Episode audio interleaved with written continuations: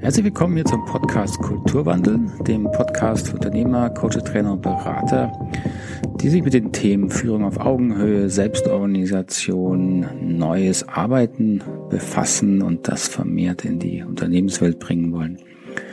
Heute geht es um den Start einer neuen Podcast-Episodenreihe hier und zwar um das Thema, ähm, welche Form von Trainings respektive Trainer, Coaches und Berater brauchen wir eigentlich in Zukunft, um Unternehmen da wirklich optimal zu unterstützen.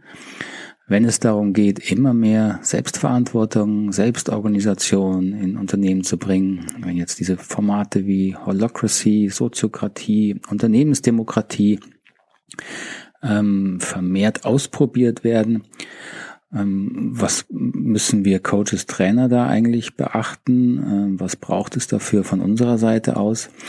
Und da bin ich sehr ja, interessiert schon lange an diesem Thema und glaube auch, dass da einiges schief läuft, läuft im Bereich von Trainings, Seminaren und Beratung. Was man grob zusammenfassen kann im Sinne von unter der Überschrift, ja, da wird immer noch mit wirklich Oldschool Weltbild und Inhalten und Methodik beraten und gecoacht in den Seminaren oder in der Einzelberatung, ähm, was von den Themen Selbstverantwortung und Selbstorganisation auf Seiten jetzt der Klienten, Kunden, Teilnehmer weit, weit, weit entfernt ist. Und das ist, ist auch klar, weil es ist eine ziemlich komplizierte Geschichte, wirklich ähm, in Selbstverantwortung zu beraten, zu unterstützen, zu trainieren. Und da möchte ich hier einige Anregungen bin, äh, bieten, bin offen für Diskussionen, Austausch natürlich und bin gespannt, wie das Thema bei Ihnen ankommt. Als Überschrift für diese Episode habe ich mal den plakativen Titel der authentische versus der perfekte Trainer, Coach oder Berater genommen. So, worum geht's mir da? Mir geht es dabei natürlich darum, mir ist klar, diese Polaritäten, das kann man immer, das ist zu simpel, das ist mir schon bewusst, aber sie bringt auch bestimmte Themen mal sehr gut auf den Punkt. Mein Eindruck, dass sehr, sehr viele Berater, Coaches, Trainer da draußen immer noch diesen Anspruch haben, ähm, dass sie ein Bild von Perfektheit suggerieren. In Extremform sehen Sie das natürlich am einfachsten bei den bekannten äh, Motivations-Chakra-Vorträgen von Holler und Co., ähm, wo suggeriert wird, dass man durch wirklich äh, wirklich erschreckend simple Psychotechniken ähm, sich dauerhaft in einen positiven, motivierten Zustand bringen könne, wodurch absolut vereinfachte Lebensweisheiten den den Teilnehmern ähm, eingeredet wird, dass sie nur mal eben dran glauben müssen, dass doch alles möglich ist und schon gehen sie motiviert und in die Arbeit. Ähm, wo eigentlich jedem klar ist, sobald man aus diesem Vortrag rausgeht, ist schon mal 50 Prozent der Wirkung verpufft, verpufft. Das hält dann noch eine Woche an. Und dann äh, arbeitet man im gleichen Trott äh, mit Begeisterung oder Frustration wie eben vorher auch.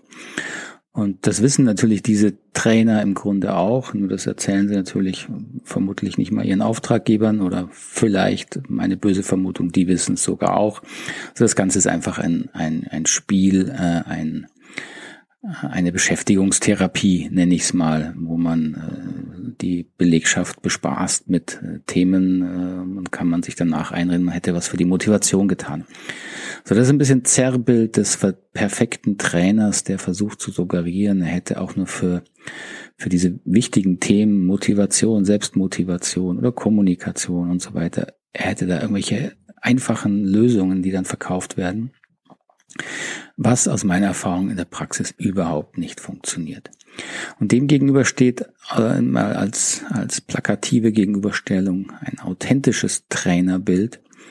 Mit authentisch meine ich hier eine Person, ein Berater oder Coach, der natürlich ein gewisses Repertoire und bestimmt auch eine Methode an der Hand hat, die er aber, wenn er sie wirklich durchdrungen hat, durchdacht hat und vor allen Dingen durchlebt hat, dann wird er mit jeder Methode immer an die gleichen ähnlichen Grenzen kommen, wo man eben, ähm, sage ich mal schlicht, das Leben nicht mehr in den Griff bekommt, wo es weiterhin Konflikte gibt, wo es unausweichliche Situationen gibt, wo es Herausforderungen gibt, die man nicht mal eben wegmeditieren kann und, und, und.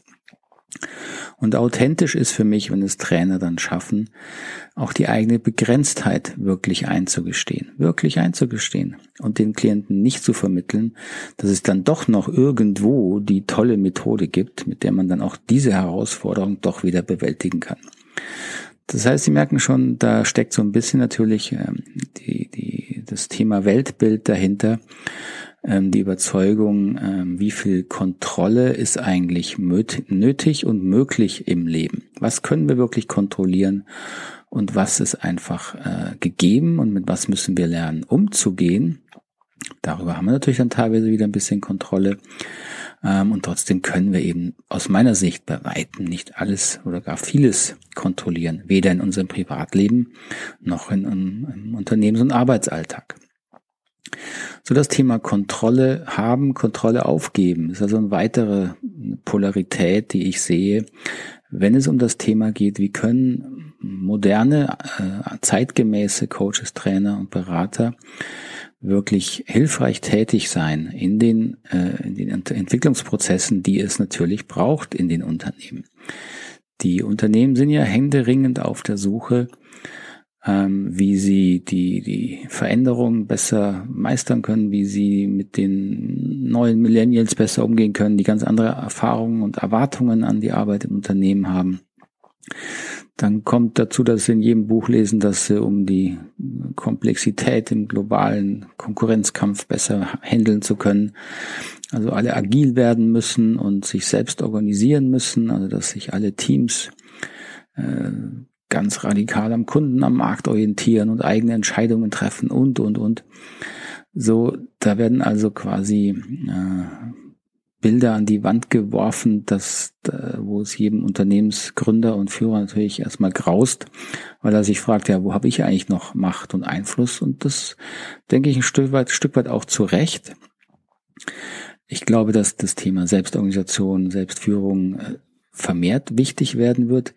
Ich glaube gar nicht mal unbedingt aus Gründen der Wirtschaftlichkeit und der Schnelligkeit der Veränderung, denn ob diese Prozesse von Selbstorganisation wirklich schneller sind, ähm, das wage ich mal zu bezweifeln. Aber man kann natürlich schon lernen, auch da ähm, effizienter zu arbeiten.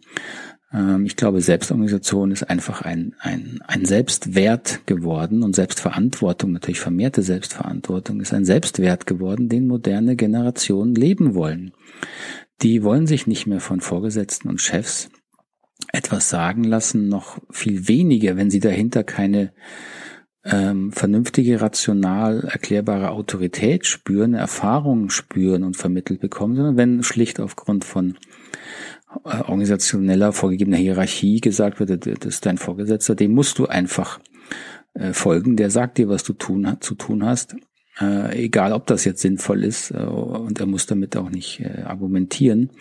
Und das ist natürlich eine Entwicklung, die zunehmend äh, die, die neuen Arbeitnehmer, die nächsten Generationen nicht mehr und immer weniger bereit sind, in Kauf zu nehmen. Da kommt eine Welle an Herausforderungen auf Unternehmen und Führungskräfte zu, die sie erst langsam spüren und die sicher noch mehr werden wird. Ähm, und da muss man natürlich mit umgehen lernen. Und es mag sein, dass diese vermehrte Form von Selbstorganisation wirklich auch am Markt dauerhaft erfolgreicher ist. Ähm, das wäre ja, wäre ja gut und schön. Das erhöht aber natürlich nur den Veränderungsdruck für die anderen Unternehmen. Und die Frage ist und bleibt, was können wir Trainer, Coaches, Berater da wirklich zu beitragen? Meine These hier ist, und die werde ich in nächsten Episoden weiter ausbauen, dass wir Trainer wirklich umdenken müssen, also zumindest die, die ich so erlebt und lese, äh, dass wir wirklich auch Selbstverantwortung in unseren Beratungen und Trainings ernst nehmen müssen. Warum bitte schön planen Trainer ihre Seminare minutiös im Vorhinein? Äh, die planen ja sogar die Pinkelpausen ein äh, und machen dann ein Seminar über Selbstorganisation, indem sie die Leute organisieren. Also wie absurd ist das denn? So, wie absurd ist das? Selbstverantwortung kann man nur lernen, indem man lernt, Selbstverantwortung zu übernehmen. Und diese Prozesse müssen wir als Trainer und Coaches erstmal selber erlebt haben, verstehen und dann auch gestalten können mit unseren Klienten und Kunden, um ihnen wirklich äh, unterstützen und ihnen beistehen zu können, wenn es darum geht, mehr vermehrt Selbstorganisation im Unternehmen zu leben. So, das wird also das Thema sein in den nächsten Episoden. Würde mich freuen, wenn ich damit auf Ihr Interesse stoße. Bitte lassen Sie es mich wissen über Kommentare, Feedback hier direkt im, äh, im Podcast. Gerne über WhatsApp oder auch E-Mail reagiere ich natürlich gern drauf und baue Ihre Fragen in den nächsten Podcast ein. Dann wünsche ich Ihnen erstmal alles Gute und wir hören uns bald wieder. Tschüss, Adi.